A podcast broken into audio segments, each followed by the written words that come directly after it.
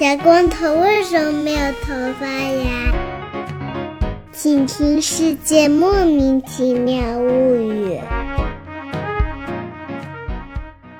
欢迎收听《世界莫名其妙物语》，一档介绍世界中莫名其妙知识的女子相声节目。我是见谁都好为人师的见识，我是站在台上听相声的捧哏演员姚柱，我是一顿饭能吃十八个饭团的 Y Y。给我们仔细说一说到底是什么饭团吧，每次都有人问。哦，对哦，可能有一个跟脸这么大吧，这个可能不同人的脸就大小也不太一样啊。嗯，那就大家取个脸的平均标准啊，这个脸大小的这个饭团能吃个十八个啊，这就是我一顿饭的饭量了啊，也不多啊，也不多啊。行，嗯。对，本期节目由雨花功德园赞助。北有八宝山，南有功德园，雨花功德园，人生后花园。垂询电话：零二五五二四三幺八九三。虽然我们声称这期节目由雨花功德园赞助，但他们并没有联系我们，我们也并没有得到赞助。您听到刚刚那个电话，也千万不要拨打，因为这个号码是真的，您打过去也没有铺位。坑位 和席位的 福位哈，福位啊！我们不是没有接到雨花功德园的赞助，我们是没有接到任何赞助啊，朋友们，你们赶紧看一看你们身边有什么适合小秃头的这个厂商，给他推荐推荐这个寺庙节目啊，做一做赞助啊！这期节目放出在四月五号，如果你正好在上坟的话啊，你正好在这个雨花功德园的话，你赶紧拿下耳机，把它递给管理员啊！你说管理员叔叔，我给你听一个非常合适你们的节目。他们已经给你们做上广告了，现在给他们打去广告款也不晚，对吧？啊，管理员叔叔连连摆手，没得铺位，没得铺位，我跟你讲，没得铺位，一勾都没得啊！好，本期节目在四月五号播出，大家都知道四月四号是今年的清明节，那么清明节我们都要做什么呢？歪师傅。对我们一般是先上坟扫墓，再郊游踏青，这是大家都特别熟悉的两项活动啊。要一起做，不是两项活动吧？这是一项活动吗？是名为上坟扫墓，实则郊游踏青，它不是一个先后关系，它是一个表里关系啊。我觉得啊，嗯，您说的对，嗯。对，那既然要上坟扫墓、郊游踏青啊，可能都是一项活动。那我们先给大家介绍一下，嗯，能要去上坟吗？怎么去上坟和怎么去上一个好坟？上坟的能好怎？对，强行能好怎？能去上坟吗？当然能了。我等会儿给您介绍一下什么时候他不能上坟啊？对，好，都是有道理的啊。嗯，但是呢，就我们这节目也是一个倒回去的节目，所以我们要先给大家倒一下这个清明节上坟的历史啊，最早是怎么来的？怎么来的呢？我们这个清明节上坟的这么一个习俗吧，其实是融合了另外两个古早节日的习俗，有一个叫寒食节啊，吃冷的东西的那个寒食。嗯，就这个寒食节呢，就具体日子要怎么算啊？是冬至以后的一百零五天。那得数很久啊，要数三个月，在墙上画二十一个正字儿，这数学真好啊，我还没算出来。嗯，所以呢，就是因为这么算这一个时间，所以这个寒食节还有个别称叫一百五啊。就是一百零五天，不是二百五啊。对，所以就这二十一个正字画完了以后，就一般也是到个四月份了，就跟那个清明的时间也大差不差了啊。是对，刚才助攻说了，这个寒食节呢是吃冷食，就是不能开火，哦，像德国人一样，晚上只能吃一个冷面包，然后上面放一片奶酪，你要上面再放一片肉，就会被人讲说你怎么放这么多呢？啊，这个非常新教伦理的概念。对，但我觉得这个我们古人可能还是比德国人强一点的啊，就 那可不吗？就虽然不能插电啊，不能生火，可以开个不插电演唱会啊，也可以吃点什么。冷锅串串啊，或者是吃点什么饭团啊，这也是个冷食的概念，对不对？我想问一下，不能生火是不能 actively 生火，不能进行生火这个动作吗？那你如果说买了这个飞利浦的定时人类喂食器，可以吗？人类喂食器这是可以的，可能也是跟我们这个好朋友犹太人也有点对啊异曲同工之妙啊。嗯，除了这个吃冷食不能生火之外呢，寒食节也有一些祭扫踏青的活动啊。嗯。什么样呢？就是扫墓啊，然后或者出去郊郊游呀。毕竟到了四月份嘛，对吧？嗯。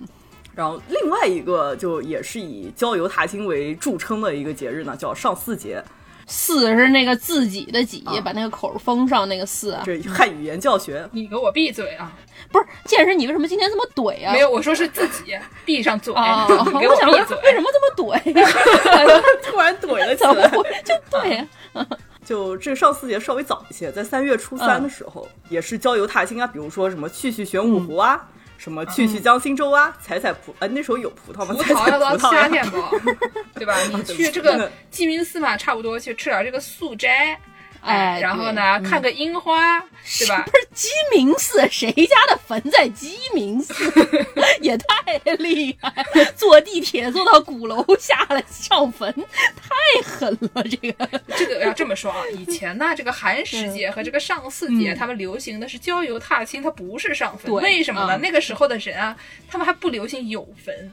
那个时候，大家都是非常有钱、非常有名望的、很厉害的人，他们家里有坟，对吧？我们凡人哪有什么坟啊？又把火烧掉了，啊好像也没有啊。但是就没有不实行这个事儿，对对对啊，所以说呢，人家那个时候去鸡鸣寺还是有道理，他们家坟不在那边，他们就是去吃那个素斋的，吃完就回家了。鸡鸣汤包，不要讲了，惨死了。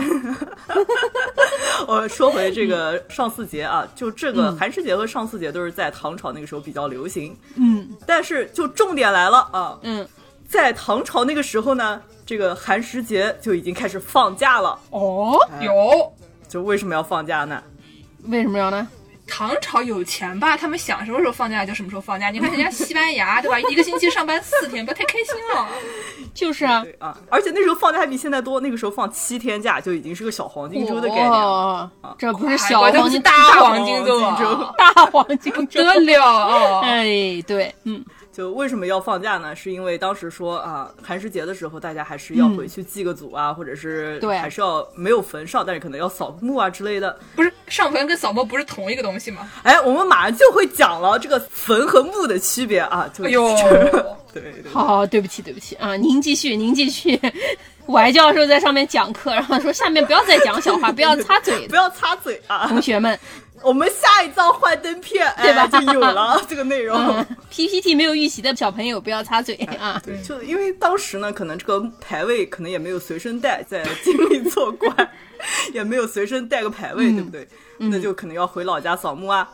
那这个路途遥远，也没有什么高铁，对吧？以前大家都只好骑着自己家的小毛驴啊回老家上啊坟，所以呢，回老家扫墓就会耽误回来上班，啊。回老家了，上什么班呢？那就想干脆就放假算了，说的对啊，就可以回老家上坟，一路上回到单位，哎，这个七天也够了。我感觉这个可能跟那个英国人啊，喝酒喝了第二天上不了班是一个概念，就是老板一看对 VY 里都没得人，哎，对吧？你说上班还是不上班，大家都不会来的，那怎么办呢？那只好放假。整个单位全都是外码的意思。这个京城嘛，那应该是有很多的外码师傅们的，啊，是外驴师傅也不少。都骑着小毛驴，这下都说通顺了啊！哎，行行行，赶紧往下说啊！今天的节目时间紧，任务重啊！对对对对对对对，一会儿就变成超级四个小时节目了。不行了，不行了。然后后来渐渐的呢，这个寒食节啊、上巳节啊、清明节啊就混在一起过了。渐渐的，大家都融成了一个清明的这么一个习惯，上坟扫墓、郊游踏青啊，回家放个七天假。虽然现在只有三天，哎，说明高铁啊，这个发明啊，还是有一些小小的瑕疵。你要是不发明高铁，我们不就放七天假了，是 对啊，对吧？我建议大家还是都放七天假，对吧？有了高铁就多休息嘛，空出来时间怎么就拿去上班了？这个思路非常的危险，非常的不对啊！对啊，那那这个除了清明节，刚才我们都讲这个能好怎，对吧？那什么时候能上坟？什么时候好上坟呢？对，嗯，那就除了清明节之外呢，还有一些著名的节日也特别适合上坟。祭祖啊，对，祭祖、上坟、扫墓啊，或者是郊游踏青。天天都可以郊游踏青。冬至就算了啊。嗯，中元节就七月十五号，也是一个适合上坟的好日子啊。嗯。还有这个春节，嗯，大家一般是在正月初三的时候去上坟啊。啊，大年三十也得烧纸，嗯，对吧？嗯，然后元宵也可以上上坟啊，毕竟也是一个十五的概念。然后还有一个著名的登高节，这个重阳啊，也是适合上坟的一个日子。然后冬至呢，虽然可能郊游踏青差了那么一点点，但是上坟是没有问题的。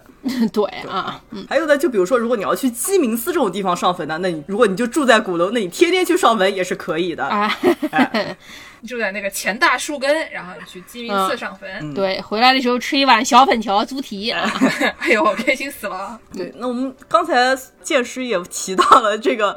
啊，当时古人不实行上坟，因为坟这个东西啊，不是每个人都配有的。嗯，现在这个坟墓可能是混着讲啊，但坟呢，一般指的是那种碑啊，或者什么后面有个小土堆啊，或者是一个小圆堆砌起来的那种，就一个路啊，就这么一个概念。一个路冰屋 什么呀？啊，就是一个土包啊，土包就是一个小土包啊。墓呢，一般指的就是你挖了一个坑，把东西往里面埋一埋，然后把上面埋埋平的那种叫墓啊。坟呢，是你在这个墓上面，你可能又堆了一个土堆啊，就是一个压棺材板的概念。当时最早的说法呢，可能是埋在下面的人怨气比较大，可能有受了什么冤屈，所以呢，你要堆一个土堆给他鸣冤，或者是为了把棺材板压压实一点，不让这个人跑出来。啊，也行啊。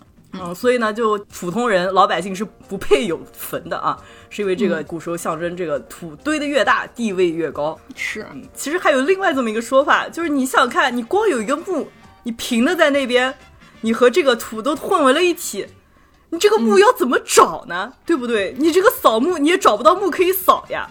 对呀，所以你肯定就要放点什么东西在那边。而且就是说，你这个墓，你为什么要扫它呢？它的上面的土跟其他上面的土也没有区别。对吧？对啊，你要说我这儿有一个东西啊，上面有一层土，我给它扫扫，这也不是个东西。对啊，所以后来这些什么立碑啊，或者是堆了一个小土堆了以后，在什么植树标记，都是为了图个方便，就是为了让大家好找啊。这个以前坟墓后面堆着小土堆，就人是一般埋在这个墓碑后面的这么一个设置情况。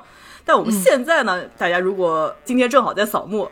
你就会发现，你这个墓碑啊，其实是一个碑前面有个这么个坑，然后这个坑里面放了点什么骨灰盒啊，是也只能放一些骨灰盒，然后上面又盖了一个小台子。嗯，现在这个形式还是跟以前的有点不一样的。这种就感觉有点像西方那种，他把那个十字架给你插在棺材板的头前啊，你从脚头在那儿拜这样的感觉。对，那既然提到了这个碑啊，这个碑上面的字呢是有讲究的啊。什么讲究呢？就这个字的大小，就是要 Q 一下我们上期节目提到的一个鲁班师傅啊。全是他，全是他。鲁班师傅不是木工吗？跟 石碑有什么关系？但就鲁班师傅，就以前有一个比较著名的东西叫鲁班尺啊，就是鲁班师傅的游标卡尺。嗯，就是这个墓碑上刻的字也是有讲究的，毕竟我们都称墓位为福位啊。所以这个碑上面的字呢，也要跟福有关系。所以，嗯，墓碑上的文字呢，大小都是要符合鲁班尺上面的一些吉祥数字。哦，就是想想看，这个鲁班师傅拿着游标卡尺，一个字一个字给你量啊，然后这个字大了一点，就说不行，这个多了一厘米，你要给我缩小一点，要不然就不吉祥了。是一个审图师的概念，市政审图员。我们也讲了，就是现在我们见到这些墓碑的形象，可能都受了一些啊不同地方的一些影响。那我们来给大家介绍一下，现在常见的有哪些墓碑种类，和请我们的著名建筑师。这个刘鲁班师傅来给大家介绍一下，形容一下不同风格的墓碑到底有什么样的特色啊？我们公众号里会给大家配个图。喂喂，大家好，大家好，是我不？我刚从水里头爬上来，乖离到我揪一揪身上这个水啊！哎呀，不管怎么全都是水，鱼都上来了。哎。我是鲁班啊，我给大家介绍一下这个传统墓碑。不要问我鲁班师傅为什么讲的是南京话，鲁国人就是南京人。哎，首先是这个传统墓碑，传统墓碑呢是什么呢？就是山西的，山西的。哎呀，我普通话不好，河的这个石材，它这个黑漆麻乌的，哎，这个光滑水亮的，哎，这个颜色饱满，豪华大气。浮雕装饰啊，它那个上面那个柱子雕梁画柱的，哎，非常端庄和庄重。说到这个雕梁画柱，让我们想到了那个罗马的那个柱，那个罗马那个柱叫什么柱来着？呃，罗马铁柱还是楼铁柱？我也认识他，下次我叫他也来上节目跟你们讲一讲。姓罗的铁柱师傅。呃，对，图拉真柱。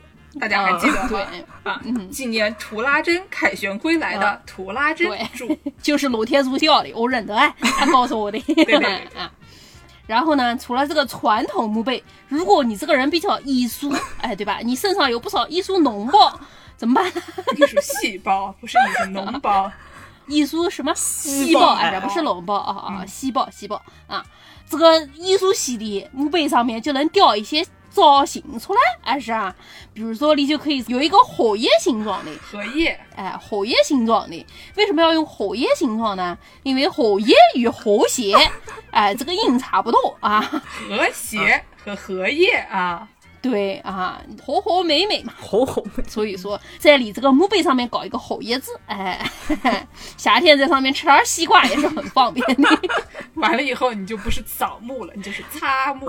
对，那个西瓜水啊，怪流的到处都是，然后后面长满了西瓜头。说什么呢啊？除了这个艺术墓碑和这个传统墓碑，还有天主教墓碑啊。现在宗教多元化了嘛，很多人信这个他们外国的宗教啊，是吧？这个可能别的天主师傅比我要清楚一点啊，我不清楚，我是比较土哎，不天主师傅啊。这个天主教墓碑呢，一般就是上面雕点什么耶稣啊啊，你这个耶稣是东北话啊，耶稣。不要串台了。这个耶稣旁边再雕个十字架，十字架上面还雕工精美呢，跟那个什么黑暗之门是一样，雕工精美啊。乖乖，搞点小天使。哎，对，除了这三种，还有什么生态墓碑啊？就是现在都是要可持续发展了，二十一世纪了吗？二十啊，所以说大家都要有环保意识。所以说呢，这个墓碑上也不例外。除了刚才那个火焰那一种，还有在上面雕什么花啊、树啊、树叶子啊的形状，哎，象征到落叶归根嘛。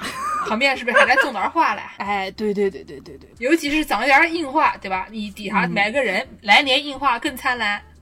哎哦，对对对，哎，clamp 的老梗 啊。这个传统墓碑、艺术墓碑和天主教墓碑，还有生态墓碑，现在很多元化。我想请问一下，你们是在哪里找到这些东西的？我也想问一下，这怎么回事啊？我只是一个没有感情的广告员啊！今天，来师傅介绍一下，你这东是从哪边找到的呀？我师傅今天逛了很多墓地网啊，这个网络陵园。加入了什么墓地协会来着？对，什么中国殡葬协会会员。啊，今天呢，在录音之前，王师傅在我们的群里面发了一张这样的截图，是一个他和一个在线客服聊天的对话框，上面第一行是现开通免费上门接送选墓服务。可联系客服预约？感叹号。嗯，然后呢，这个对方的这个服务员就来上来问了，说：“您好，您想了解哪方面的墓碑呢？我们会安排金牌咨询顾问为您解答。”于是我们王师傅肯定跟他说：“我想咨询一下这个自然墓碑。”然后呢，人家就哗。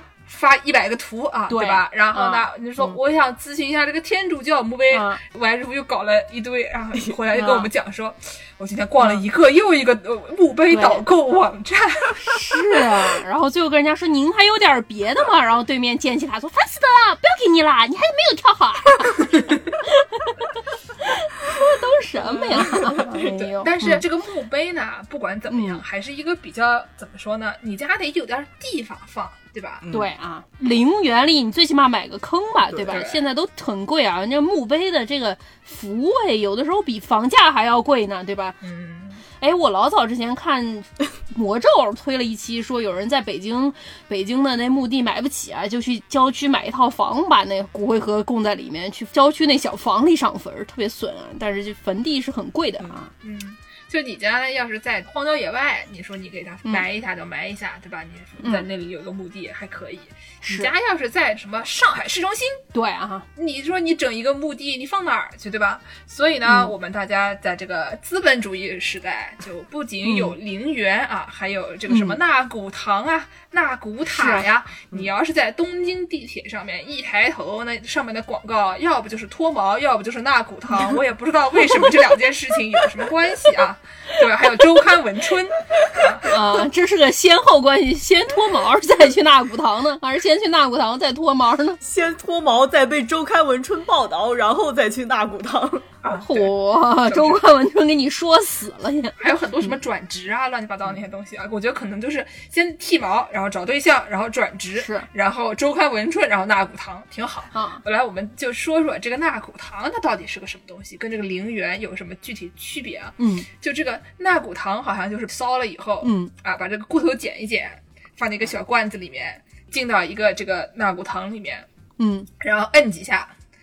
从顶上那个一个中药罐一样的，不是不是，等一下等一下，前面我还能理解，后面怎么突然摁几下什么呀？哪来的 什么？它那里面就有点像一个中药铺，然后有很多很多很多一个个小小的位子，然后呢，就是你摁摁摁完了以后，它会给你把那个位子弹出来。它有个 iPad 是吗？菜鸟驿站了是一个。对对对对，差不多差不多，对吧？你摁好了以后，它弹一下，哎，然后弹到你面前，然后你拜该拜的拜好了以后，它再回去，那还挺高级。嗯，是感觉是一个挺高级的。这个我们都知道，这日本的舞台科技特别发达，就经常弄个什么大屏啊，你还可以和什么大屏交互，有很多酷炫的动画效果。搞人机交互的人突然就开始了，对，好像是之前见过一个什么报道，就是说有一个什么纳古堂，就是类似的这种，你进去就好像进入了一个什么。大屏展销会那种感觉啊，就都是酷炫的动画，什么这边给你放点瀑布，那边给你开几朵花。我的个老妈妈呀！这是人机交互还是人鬼交互呢？就是，这都听着不像干人事儿。对啊，哎呦。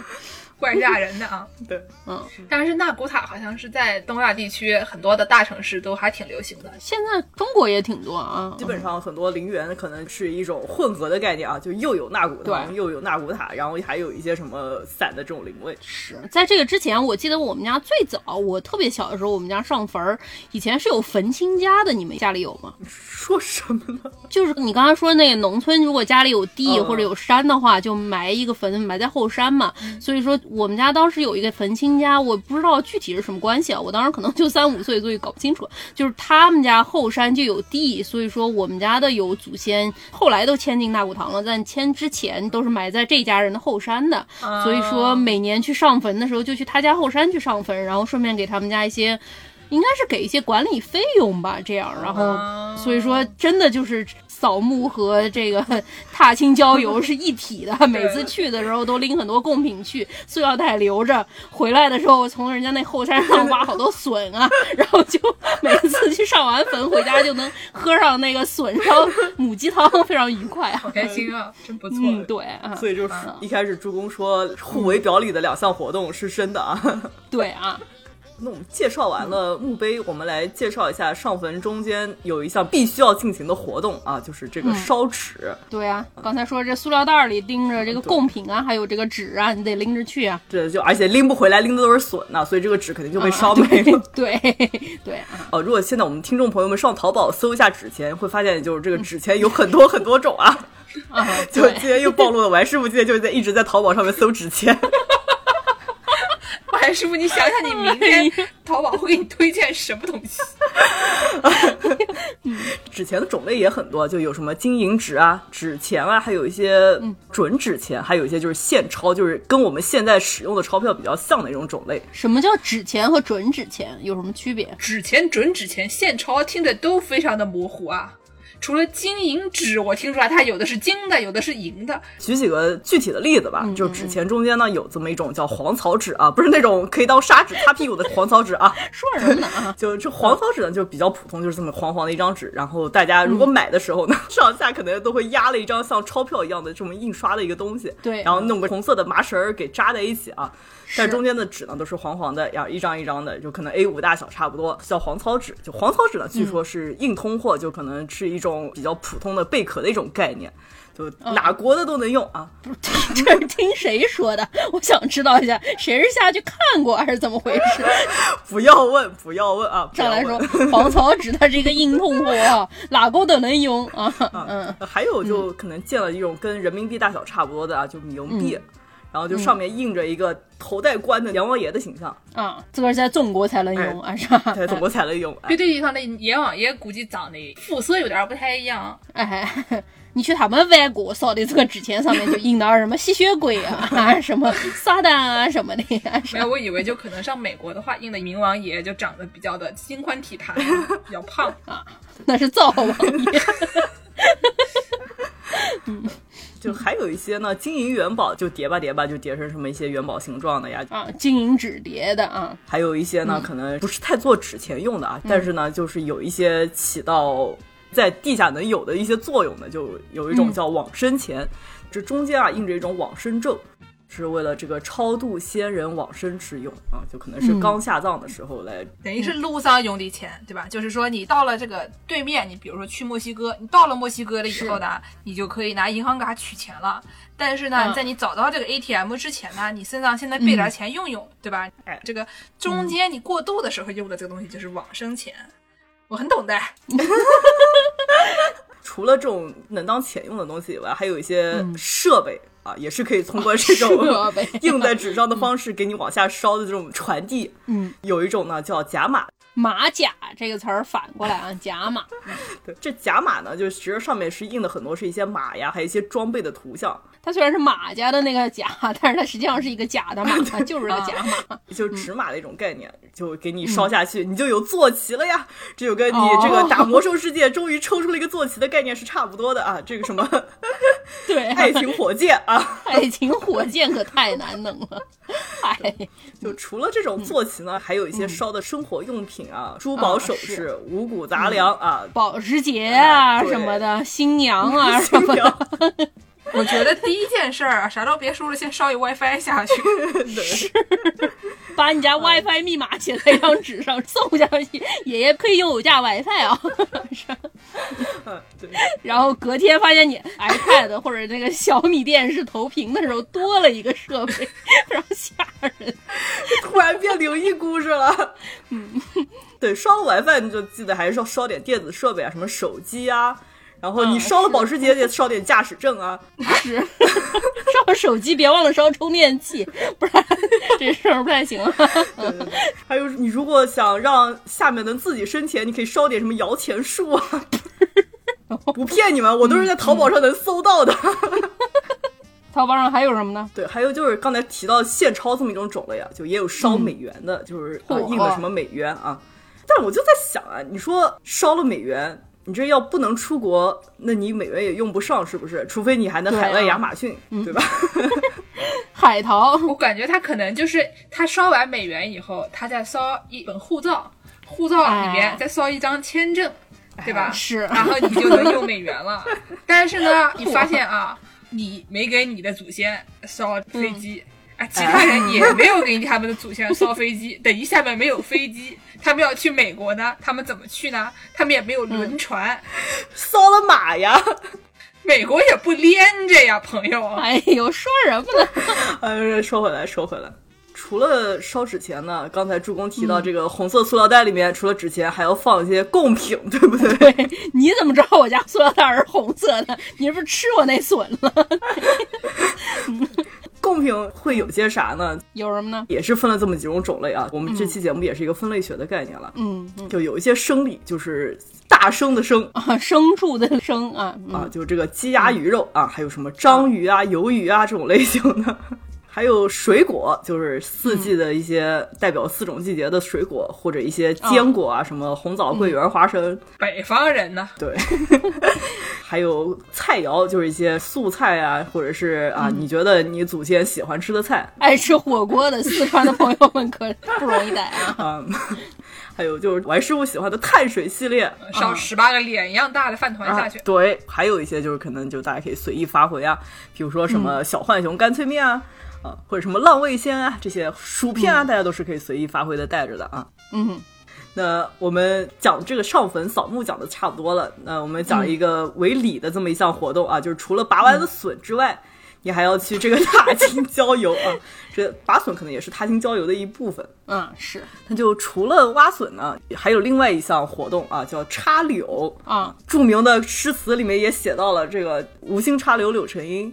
就为什么要插柳呢？什么是插柳啊？因为柳枝也有一种辟邪的效果。哦，清明节毕竟你这个上坟啊、扫墓啊，可能还是多多少少的要跟一些鬼怪打交道。就比如说，人家可能告诉你，这个黄纸在下面是个硬通货。你爷爷上我们家 WiFi 往你们家电视上面投的屏，不要再扫美元了。他们没有飞机，给我来点黄纸来，黄纸是硬通货。对对，你就想，你这个网你也不能去主动断人家，那你怎么办呢？嗯，你就要想办法来被动，或者是用一些什么方式把这个网给断了，把这个投屏断了。那你就可以在门口插上一个柳枝啊，就能辟邪。说什么呢？你给人烧的 WiFi 密码再插一柳枝损不损？嗨，在门口插柳是有这么辟邪的效果，和日本的撒盐撒豆啊都是差不多的一种概念。插了门口的那些红红的鬼啊，就会到家里啊来吓小孩啊。除了插门口，你还可以把这个柳条编成头冠戴头上，头上要戴柳条，因为你头长得特别好看嘛，往上面戴一个花花。啊，对啊，对，有这么一个说法啊，你个清明不戴柳，来世变秃头啊，不是？啊，是 我该信吗？他说的这是真的吗？也差不多啊，就原话讲的是清明不戴柳，红颜变好手，就是你这来世头发就白了，但可能白了以后就也差不多要秃了啊。啊，就是清明不戴柳，下辈子长得丑。对，就这个意思。清明不戴柳，生来变黄狗。哎哎，除了这个插柳啊，我听说这个春天不是有这个柳树多嘛，柳枝多吧，然后大家就拿这个柳树玩的停不下来。啊。有一种叫做射柳的，就是青年男子比赛射箭，然后呢就把这个助攻的那个红色塑料袋系在柳枝上面，他们一般都是一缕红绸啊，就是这个目标，他就射这个东西。他们一般是一边骑马一边射，技术非常高超。然后呢，你先用那个前面分叉的一个箭啊，把那个柳条射断，然后呢。跟它中间这个距离可能不是特别远，所以它在掉下来之前，你把它捡到，就显得你这个人武功高强，对吧？你不能让它碰到地，显得你武功高强，有点像那个打棒球，就是你打过去了以后，你就往那边冲，谁先上垒谁赢，这样。嗯，是啊。然后我还听说啊，就除了这个插柳以外，这个清明啊。好像还实行这个斗鸡，斗鸡啊！据说不光是这个民间喜欢在清明的时候斗鸡，他们还连皇上都喜欢在清明节斗鸡。据说唐玄宗啊特别喜欢干这个事情，在这个宫里面还有斗鸡台。我们上期节目讲到这个喜欢学驴叫的曹丕时期，还有这种专门描写斗鸡的这个诗篇传世。你说这些人每天都在干什么？要不学驴叫，要不在斗鸡，有没有好好当皇帝啊？我真的就是。哎呀，他都建了斗鸡台了，我可以大胆的做出一个假设啊，我觉得他不仅仅是在清明节的时候斗鸡嘛，他应该是什么时候都斗。对对对，哎，清明节的时候找个理由说清明节我们也要斗鸡啊，就像我们可以说啊，我今天因为什么原因不想上班，清明节我也想喝酒，对吧？这个元宵节我也想喝酒，妇女节我也不想上班，想喝酒，都是一样的啊，是这个概念。但是为什么清明节尤其的适合斗鸡呢？还是有一个科学道理的。什么呀？我在据说啊，古人认为这个野鸡呢，它这个生活习性啊，从清明到六月之间是它们配种的时期啊，是这个交尾孵蛋的时期，所以这个时候。大家都忙着找对象，嗯，然后鸡呢？你说他们怎么找对象？嗯，把这个羽毛抖一抖，哎，然后呢，你先看上哪一个异性，然后别人也看上那个异性，你们俩就打一顿，对吧？就为了择偶呢，这些雄鸡啊之间的这个打斗啊，厮杀非常剧烈，非常不择手段。所以呢，你在这个时候，在他们择偶的时候，让他们斗鸡呢，就会这个场面尤其的刺激。行行行行行啊，说什么都行啊。夏天因为天气热，所以鸡打的特别激烈，所以适合斗鸡 啊。冬天鸡在地上站不住脚，所以打的非常激烈，适合斗鸡。秋天因为吃的多，鸡要吃东西，所以说适合斗鸡。反正怎么说都行啊，想斗都是可以的啊。哎，而且我还听说还有一种叫做斗鸡子的，好像是斗鸡蛋的，这个东西听起来也非常牛。啥？好像江浙地区啊、山东啊，有一些地方，他们就是在斗蛋的这个时候，他们是把这个煮熟的鸡蛋或者是热的鸡蛋就互相顶撞，然后看谁的先破谁酥。一个非常无厘头，我觉得他们可能就是想学习圣上，他们也想斗鸡，但是呢，这个鸡他们斗不起，还能怎么办呢？那你就只能斗点鸡子，斗点鸡蛋，可能差不多是一个这种小型斗鸡的一个概念。哦，据说好像在那种特别盛产跟蚕有关的，就是有这种栽桑养蚕史那些地方呢，他们就会在这个清明的时候还会搞一项蚕花会。其实也就是一个庙会那样东西，但是是以蚕为主的，是蚕农们为了求这个神灵庇护，搞很多各种各样的习俗，烧个香啦，然后赛一个船啦，点一些灯啊，搞一些文艺节目呀，祭一下蚕神啊，差不多是这么。嗯，可以玩的东西非常多啊！春天嘛，冻了一个冬天了，总要找点借口出来，想玩什么玩什么，就多玩一玩，都比较闲啊。不需要上班嘛，毕竟人家休七天呢，朋友们啊！你以为你去返乡去祭祖七天是在路上辛辛苦苦吗？其实也是回家玩的呀。你看人家皇帝都在斗鸡。嗯，那我们下面就给大家说一说这个在中国以外的扫墓的这些各个方面。我们中国人喜欢扫墓，但是这个文化呢，不光是局限在中国这个地区，像日本就也非常擅长扫墓，而且他们呢，他们很奇怪的是，他们这个扫墓的步骤非常的一板一眼的。你在网上搜索如何扫墓，它会有那种家庭主妇小视频，教你如何按步骤扫墓。一二然后对我见过什么二十步啊，我那天看到的啊。对，你看了以后呢，你就觉得说，它这不是一个扫墓啊加踏青的视频。它是一个家庭主妇教你如何打扫卫生的视频，是，他会突然掏出一个小刷子，然后开始把自己家墓碑上面那个刻的那个字的缝啊，使劲的给它刷干净。我感觉本来还有颜色，你刷完就没有颜色了。然后他会给你重新涂一涂吧，我觉得中国好像也有，但是就没有做的那么细吧。对对总归是要清理一下。如果上面的涂料颜色不是很那个，鲁班师傅如果说偷工减料了，这个涂料它掉色了，对吧？你可以把它重新涂一涂。对，就是但是日本人感觉他们就是非常的一板一眼，这些步骤你一定要做，你不做好像就不太对。对，有点过分啊。然后他们这个墓碑是什么概念呢？他们这个墓碑就是前面一个家族的这个名字，然后左边和右边各有一个小洞。这个小洞是给你用来插花的，插两个小花瓶，现在小花筒。然后呢，中间有一个横的地方，像个小碗一样的，可以给你放这个线香，就是它不是烧纸钱的，它是点一个香，然后把这个香横着放在里面。然后呢，要是插花的话呢，因为要把这个木扫干净，擦擦擦擦擦，然后扫扫扫扫扫。哎，搞完了以后呢，你插上花了以后，他怕那个花粉把你这个地方啊又弄脏了，所以他把花粉那个芯子剪掉。不 是什么 有花粉的那个地方，他给它剪掉啊，就非常迷，非常嘱咐，非常不可思议，过于繁琐了一些，非常繁琐。然后呢，这个日本扫墓一般时间呢是在这个。中元节就是八月十三号到十六号左右那段时间，然后呢，正月正月他们也扫墓，就像我们这个过年的时候会扫墓一样的。是，然后呢，这个人就是比如说去世的那天，这个命日、忌日、忌日，对。然后还有这个彼岸节，就是春分和秋分之后的那一个星期，黑暗之门打开的时候。无数个兽人好不容易刻好了 雕工精美的黑暗之门。但是仔细想，就正月、春分、中元节、秋分，基本每一个季节给你找一个日子。嗯。然后呢，还有的时候，比如说你结婚了，你的这个长辈没有见到啊，或者说你找了一个新的工作啊，或者说你成年啦，有的时候他们也会在这种特殊的日子去扫一下墓，给大家看一看，说啊，我现在怎么怎么怎么了，就汇报一下。嗯，差不多是这个样子的。然后呢，下面我们就要开始说这个能好怎里面的这个能什么时候不能扫。还有不能扫墓的啊！我们中国人不那么讲究，啊日本人呢，有的时候这个讲究起来啊非常奇怪。怎么讲究呢？他们就认为啊，一个人就不能随便去上坟。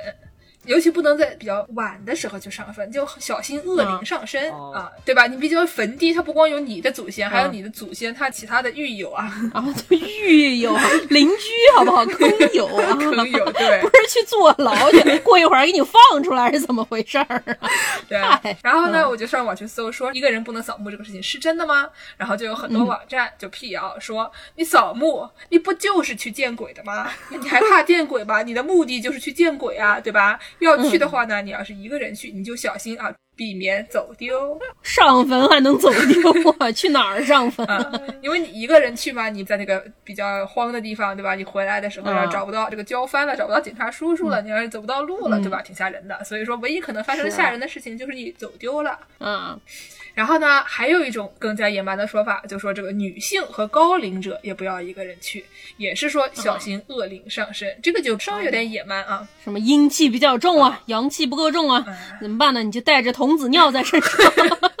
我觉得你可以戴一顶假发啊，防止他们从你的 脑袋进来，保护住你的天灵盖。说的很对啊。啊。还有一种呢，说是这个不太好的时间段，嗯。有一些比较容易被上身的时间段，包括这个下雨天啊，嗯。还有这个下午四点以后或者下午五点以后，两种说法不一样，可能看夏令时还是冬令时。嗯日本没有这个冬令时的，但是呢，这个东西就让人想到 Persona 五里面有一个 Momentos 女神异闻录五，女神异闻录，对它的这个整个概念呢，是说你可以进入别人内心，然后你这个内心比较容易动摇的时候，是这个下雨天。如果到时候去打这个怪的话呢，他们可能会比较容易掉东西，或者比较难打之类，有不同的反应。嗯然后呢，我就想到，觉得说，感觉这一套神神叨叨的东西给他们完美复制到了游戏里面。是啊，说到这个 Momentos，大家知道 Momentos 是什么意思吧？不知道什么意思啊我？突然要开始进行外语教学啊。Momentos 呢是这个拉丁语里面的记忆的意思，就是动词记得，to remember 啊。啊，然后呢，还有一个很著名的这个概念叫做 memento mori，就是记得你要死的。这个嗯 mori 就是 mortality，就是人会死的这个啊事情，然后 memento 对就是记得。然后这个东西呢，一般都会有一个正儿八经的一个具象的表现，一般都是一个骷髅。哦，很多在这种著名的绘画里面，它就会出现这么一个骷髅，然后放在那里。就比如说一朵玫瑰花，它代表着人生，是，然后呢中间摆一个骷髅，说这个东西代表死亡。嗯，旁边再摆一个书，它代表知识之类的。嗯反正就是它这个东西有一个自己的名字。大概是个人生苦短的这么一个对对对对对对。说到这个骷髅呢，我们就给大家再讲一个这个哈姆雷特扫墓的故事。啊，哈姆雷特扫墓 对啊，没想到吧？啊，没想到一，般来说，我们就觉得说信这个祖先啊、扫墓啊、嗯这个事情是这个我们佛教的传统里面，是然后什么神道的传统里面，中国人这些嗯敬祖先的这些人，我们才干的一个事儿。但是你能想到哈姆雷特他也去扫墓吗？对吧？对啊，是这个哈姆雷特里面这个开始是他爹被他叔叔杀了，然后呢，嗯他叔叔就篡位要当国王，并且娶了他妈。对啊，第一场就是说，两个侍卫在门口走，走着走着，他们看到这个老国王的灵魂啊的鬼魂，对非常害怕，嗯，对吧？他们讨论说是真的吗？是真的吗？哎，这这他说话了，我们应该信他吗？嗯，怎么回事？是啊 这么一个概念。啊然后呢，哈姆雷特因为他是这个老国王的儿子嘛，他们就被送去英国，流放了，相当于啊，对流放的概念。但是呢，他去那儿了以后遇到了劫持事件，他正好就给他找了一个机会，他逃回来了。啊，逃回来了呢，他就找他的好基友这个 Horatio。路上啊，就看到路边有一个人在地里挖呀挖，嗯挖呀挖，嗯，他就跟人那个人说：“哎，你干嘛死啊？哈姆雷特也是个南京人啊，著名啊，你干嘛死啊？你来这边干嘛？”然后呢，这个人他竟然是一个掘墓人，啊啊，那里把这个墓给掘开来了，啊，上交国家的掘墓人，对，然后他取出一个 Memento Mori 啊，一个骷髅，就跟哈姆雷特说：“哎，这个人你还认得啊？”嗯，哈姆雷特说：“哦，你个乖乖，你看哪来一个骷髅吗？我说还认得，这个事情还是有点激进啊。痴呆，怎么回事呢？但是哈姆雷特定睛一看，哎，这人我还真认识，我还真认得啊，怎么回事？还真认得，是谁了？是这个他爹以前的一个弄臣手下啊，啊，叫做 Uric 的。然后呢，他就跟这个人很熟，说：哎呀，嗯我以前经常在他腿上玩。”啊，我以前经常跟他打招呼，他经常给我讲笑话。哎呀，他怎么都死了呀？你看他的骷髅，你看这个东西长得啊，然后就很伤感啊，讲了一长段，对然后呢，在这个时候就相当于马上他就要做好决定去杀他全家，啊，不是，哎，怎么回事来着？什么呀？什么呀？也对吧？他叔叔也算他家的一部分啊，没错，没问题啊。最后的那一场戏马上就要到了，这个时候呢，是他做好决心的一段时间。酝酿感情啊，哎，酝酿感情，看到一个骷髅，说，嗯，哎，反正都是要死的，对吧？早死晚死不都是死吗？你看看他，脑袋掉了万大的疤，十八年后又是一条好汉，哦，张飞，哎，是，哎对吧？是个《水浒传》是，这就是一个哈姆雷特扫墓的故事。你仔细想，他这不是扫墓的故事，他是掘墓的故事啊。挖坟的故事。对，《盗墓笔记》啊。说到这个哈姆雷特，我又想到以前有一个非常搞笑的理论，说哈姆雷特就是他一直犹豫不决，不知道要不要杀他叔，是因为他一直犹豫不决要不要信那个鬼魂。他犹豫不决要不要信那鬼魂是为什么呢？为什么呢？因为那是一个鬼，天主教信鬼，嗯基督教新教不信鬼。然后这哥们儿在哪读书的呢？他在新教的起源地读书的，就在那个马丁路德家隔壁。哦这个事情就非常尴尬了。我到底是信新教还是信基督教呢？我想不出来。去问邻居大哥，邻居大哥说不要信，不要信。对，这是一个非常搞笑的理论啊。嗯，那么我们下面就给大家讲讲这个日本人如何在家上坟。看过电视里面能看到，他们很多人在家是有那个放了一个佛龛，一个小柜子一样的东西。啊，我有一个德国基友，他们家也有一个那样的柜子。有一天他给我拍了一个照片，然后我说：“你们家这个柜子长得挺牛的呀，这玩意儿看着像日本人的佛坛。”让他打开一看，是一个电视机。好像的确是有一段时间，那个家装是觉得这电视机在那放着黑洞洞一个不太好看，拿一柜子给它盖上啊。对，然后他说他爸妈为了假装自己家比较有文化，然后就会把这个 盖起来，假装我们家其实不是天天看这个的，结果他每天都是开着啊，嗯，非常尴尬。然后呢，这个佛坛是干嘛来的呢？这个佛坛啊，基本上把你们家这个逝去的亲人呢摆一个牌位放在那里啊，每天就是在那里拜一下。叮一下，基本上我出门了，叮一下，然后是一个非常简单快速的。所谓的叮是它有一个那种金属的小钵，然后旁边有一个棍子，敲一下会叮一叮。对对对，就是跟他打个招呼啊，出门了，回来了之类的，就是挺可爱、挺好的一个事情。但是呢，这个时候我们就要说到一个跟鲁班师傅有关的问题了。怎么了？又是我啊？什么问题啊？哎，李讲。就是这个佛坛呢，它摆在哪里？摆在哪边呢？对吧？这个事情是一个动森的问题。动森不是说你放在房间的四个角不同的位置，快乐家协会会给你打不同的分嘛，对吧？你不同颜色的东西放在不同的这个风水有不同的讲究。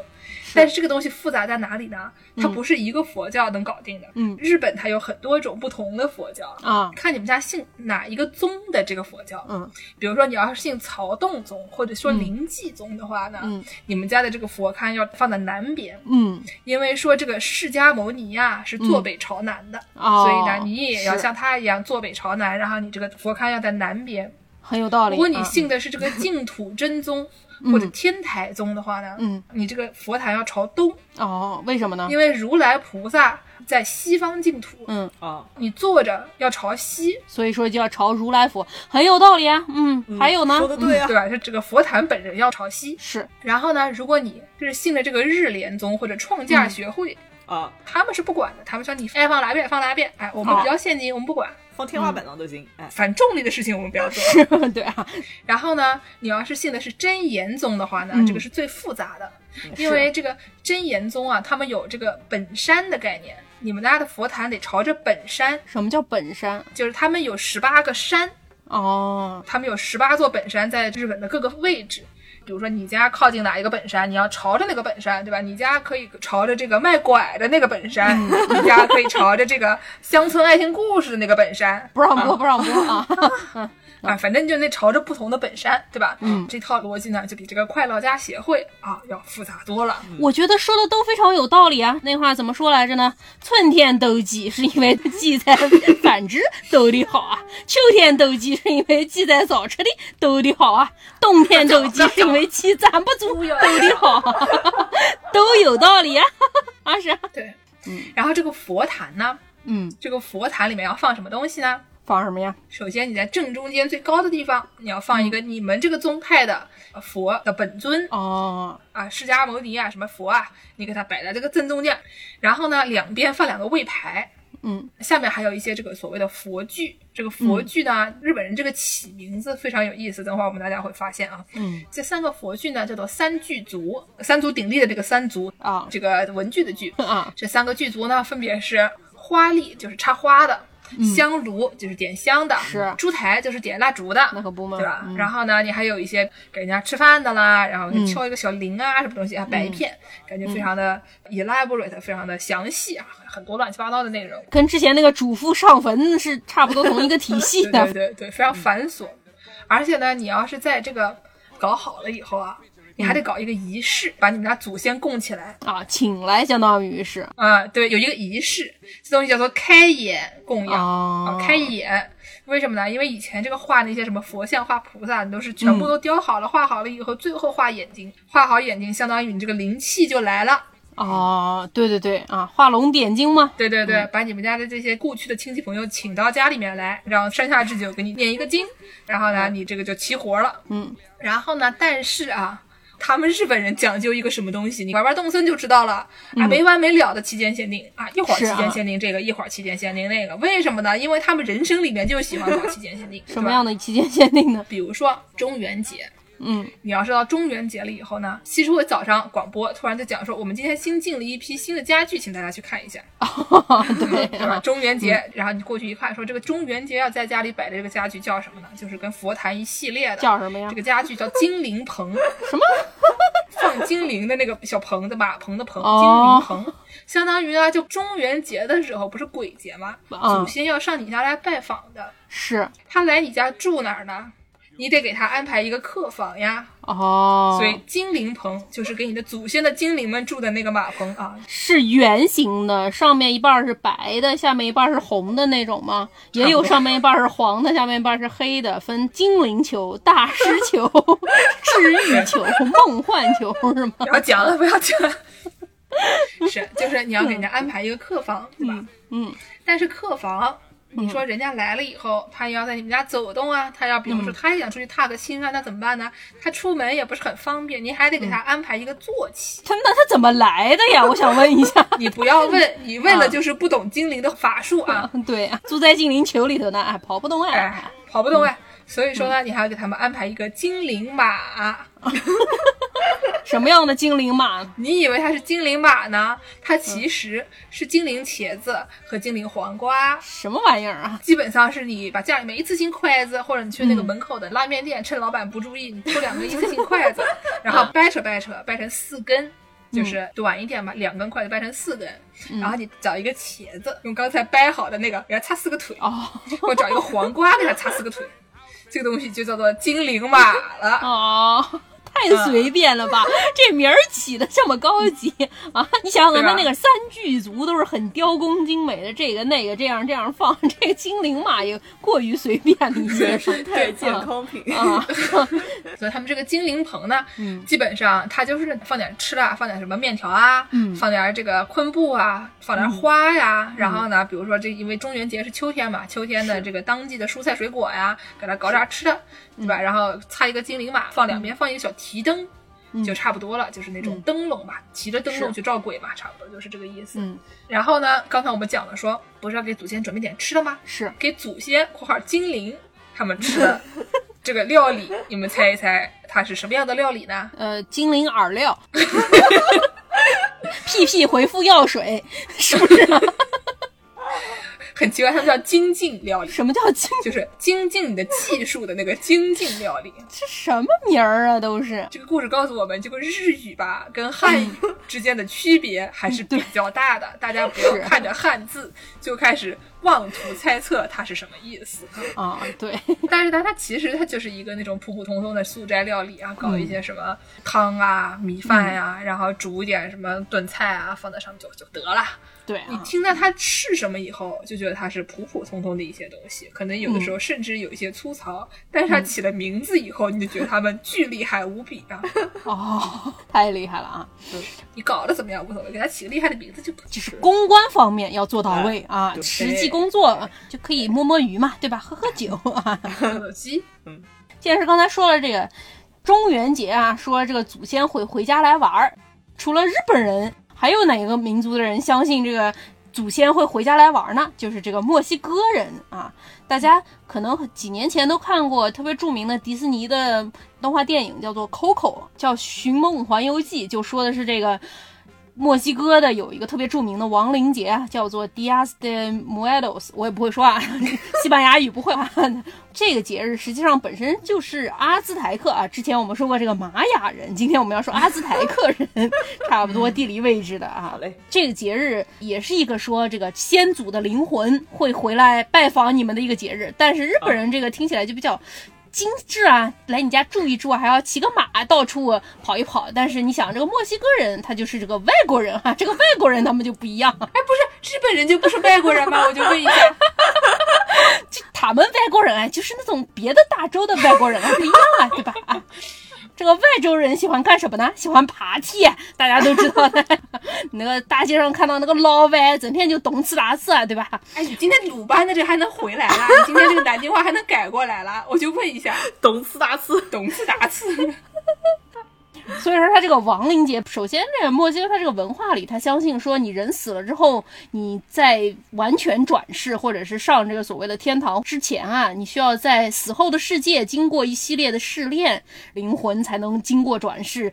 去往更高的地方，所以说，在这个经过试炼的时候，这个灵魂都是非常辛苦的，而且同时，在你这个人去世了以后，这个灵魂在接受试炼的时候，还是跟人世相当于是一个平行宇宙的概念，阳间阴间这样的感觉，所以他们就相信，在八月的有一天，这个亡灵节的这一天，人间和鬼界的这个界限。相对就模糊一些。哦，黑暗之门又开了，对对对，黑暗之门打开了啊，然后所以说这个死去先祖的灵魂就会回到人间来，跟他的亲戚一起开爬梯，开爬梯，那你就要让你的。先祖的灵魂回到你家来能找到你啊？那怎么办呢？他也要搞像日本这么一个神龛。剑师刚才说做的是这种家里面精致的小神龛，墨西哥人做的这个神龛就不太一样，它就非常的华丽啊。它是用这个 marigold 万寿菊给它铺上的一个大台子。之前阿兹台克具体是怎么庆祝这个节日的，不是非常清楚了。但是现在墨西哥的这个亡灵节，相当于是一个阿兹台克传统亡灵节和后来西班牙过来殖民过来的这个天主教的结合。当然，西班牙天主教的人过来说：“你们不能过这种节，我们现在都要信天主教了，不能这么搞。你们这种节日都整个都禁掉。”墨西哥人想说：“呃，师傅啊，我跟你讲一下，我们这个节不是这样的啊，我们这个节它跟你们那个。”天主教里面的那个祝神节和祝灵节是一样的。你这样好了，你不要不让我们过，好吧？我们变通变通啊！相当于那个平安朝的妇女们跟上面抗议说啊，我们看的这个叫《原始物语》的这个东西不是一个小黄书啊，它 是一个佛教经典啊啊，不是小黄书啊！是是是，就是这个概念。就跟他们商量商量，我们也不要在不是你们节日的时候过，你们不是觉得不太行吗？我们就把我们这个八月份的节日也挪到你们这个天主教的这个祝圣节和祝灵节来过，对吧？你们也说是纪念先祖的，我们也纪念先祖嘛，大家在同一天祭奠，我就可以说它是这天主教的节日了。所以说现在的这个墨西哥亡灵节就是十一月的一号和二号，一号是祝圣节，二号是祝灵节嘛，因为他们那儿人也有很多人信天主教嘛。被殖民了之后，所以说他搭那个神龛也是一个墨西哥传统的文艺方式啊。和天主教的这么一些文艺表达混在一起的，比如说它是一个大台子，上面扎满了万寿菊，但它上面一个十字架，十字架上面也扎满了万寿菊。你说我不是天主教吗？我也是个天主教，我是个雕工精美的天主教，对吧？是一个 fusion，对，是一个 fusion 的概念。他在供这个的时候，一般就是要把先祖的这个照片给供上来，因为就像之前那个 Coco 寻梦环游记里面说啊，这个灵魂要找到哪一个台。台子是给他搭的，你就挂上他自己的照片，哎，然后他这个灵台上面还要供四样，代表这个人生。他这个文化里相信说，人的生命是由四种元素组成的，这四种元素就是水、火、风和土。啊，星期一啊，对，风没有啊。这水呢，他一般就放一罐水，大老远从鬼界跑到人间来了，不渴吗？口渴了嘛，就坐下来歇歇，喝点水，喝点水再爬梯啊。火嘛，就会点很多的蜡烛，非常的漂亮。它那个经常灵台搭的很高，一层一层的，一排一排放很多蜡烛，非常美丽。等于是一个巨化金字塔的概念，就是 一个巨化金字塔，说的一点儿也没得错。然后这个。风就是它，还有一种彩色的剪纸，就像咱们中国那种贴窗花一样，那个剪纸也非常精美，剪出各种各样的花纹并排挂在绳上，然后挂成一排一排的。因为风一吹它就会动嘛，所以说它那个剪纸就象征着风啊。土就相当于是人世间的这种贡品啊，吃的呀。啊，我以为你就放在那儿，然后等一会儿啊，等那个北京沙尘暴吹过来，上面湿土。人在墨西哥，人家好的很啊，所以说他就供。上这四样，他就相信啊，说我这个先祖会回来跟我们一起爬梯啊。于是当地人民啊，就会在晚上在墓地旁边啊搭起这个台子，大家一起啊就又唱又跳，又吃又喝啊，是一个狂欢的大爬梯，非常的欢乐。主太开心啊，听着很不错嘛，非常的开心啊。我还去玩过一次呢，因为大家知道加州有非常多的这个墨西哥人口啊，当时在新冠之前。庆祝这个节日非常盛大，大家去都画着骷髅的脸，因为他们也很喜欢有这个骷髅的装饰嘛。阿兹台克人当时有很多人骨面具，他们就爱用骷髅头做装饰。这个事情其实我挺不能理解的，他们 拿着奴隶别人的骷髅头用来祭拜自己死掉的祖先，是不是有点过分啊？而且就是你好不容易在上面挂了祖先的照片，祖先找到自己了，但他找不到自己的这些后代，因为他们都脸上戴着骷髅头。这个事情是，而且现在戴的那个面具都是人工的嘛，这不是废话嘛？但是以前阿兹台克时期啊，他们戴的这个人骨面具都是从奴隶的那个骷髅头上真的就把前半边给切下来，然后戴在脸上，上面刻上花儿、涂上花纹什么的啊。当时所以那个哈姆雷特去扫墓的时候，他其实想给 自己物色一个面具，是，结果拿下来一看，哎呦，这人我认识，对啊，就开始陷入沉思，说，哎呀，人就是总有一死，算了，我把我叔叔做掉吧。是，你说的一点。点儿也没错 啊！这后代如果说你戴上这个骷髅头面具，先祖回来就认不出你了，这怎么办呢？这个事情是一个非常大的难题啊！刚才剑师提出来了，这个时候总会有聪明、勇敢啊、善良、奇特的人民出来解决这个问题。奇特，奇特，这就要说到我们的老朋友，本节目最喜爱的印尼人了。印尼人要解决这个问题啊，怎么办呢？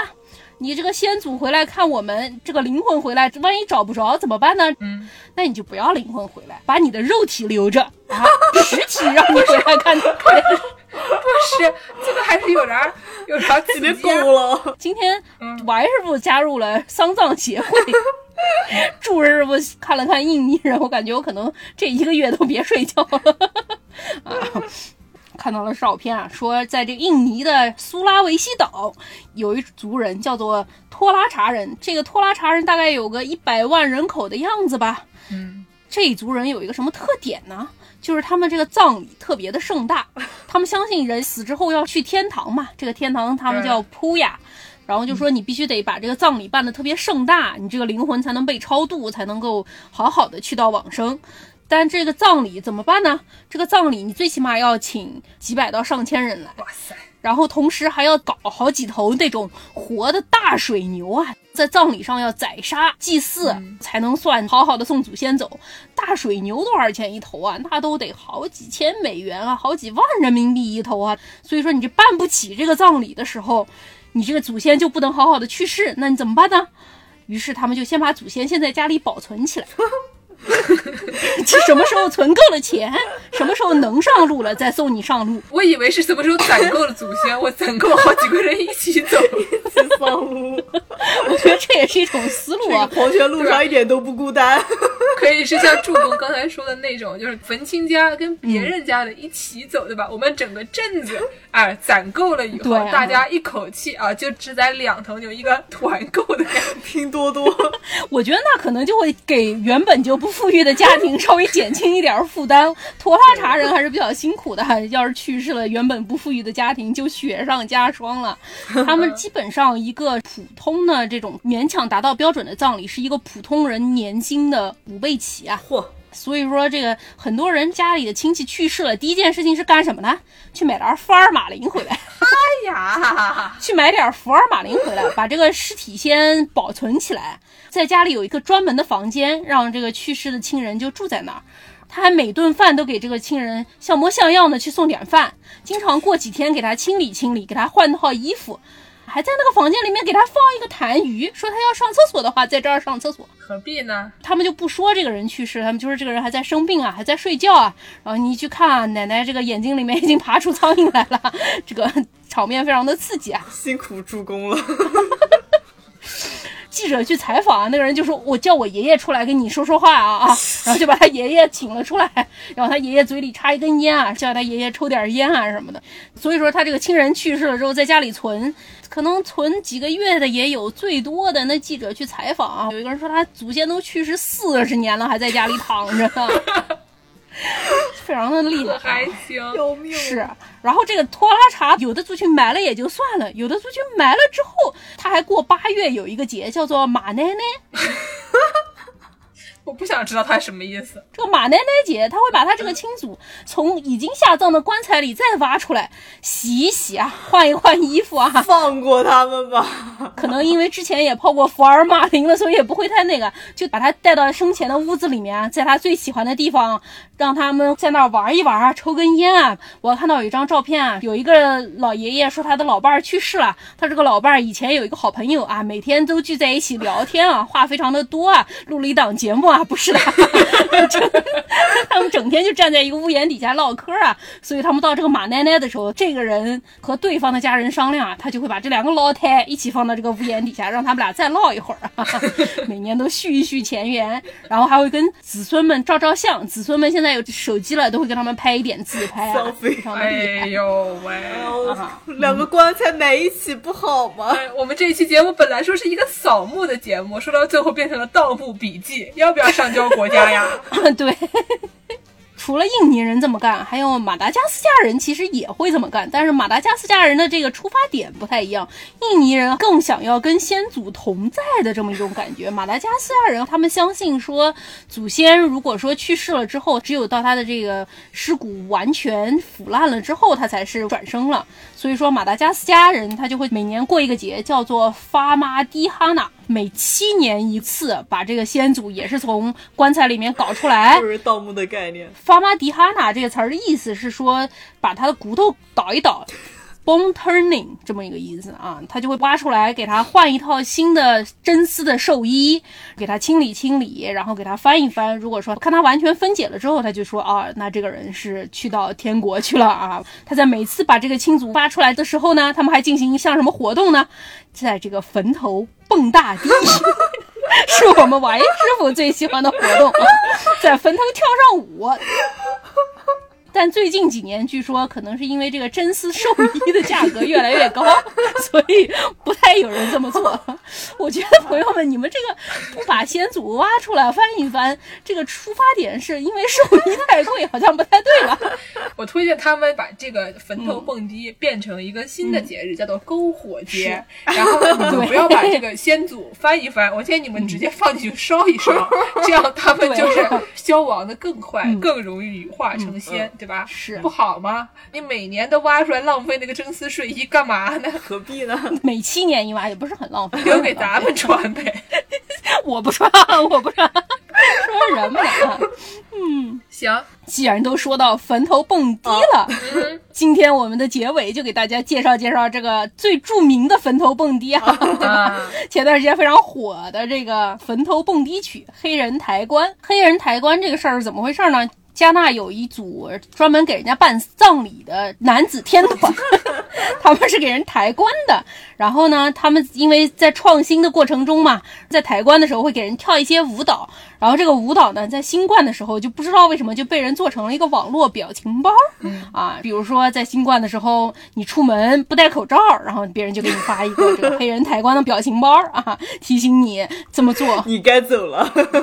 对，这么做是准备上路的。啊啊！就在网上就被人配上了这个俄罗斯作曲家搞的这一曲叫做《Astronomia》，成为了一个著名的网络 meme。我们请来了著名的啊唢呐大师何卡卡卡师傅，民俗研究专家，唢呐演奏员何卡卡师傅，对，给我们演奏一曲《黑人抬棺》，祝大家 清明节扫墓愉快！不要忘了给本节目 拉一下赞助啊！记得挖点笋啊，挖点笋带回家啊！雨花功德园招谁惹谁？种了点小毛竹，然后全都给人家翻的衣服紧了。嗨。想不想要广告了？雨花功德园，人生后花园。我们下期节目再见。阴间的节目，这是。大家下期再见，再见。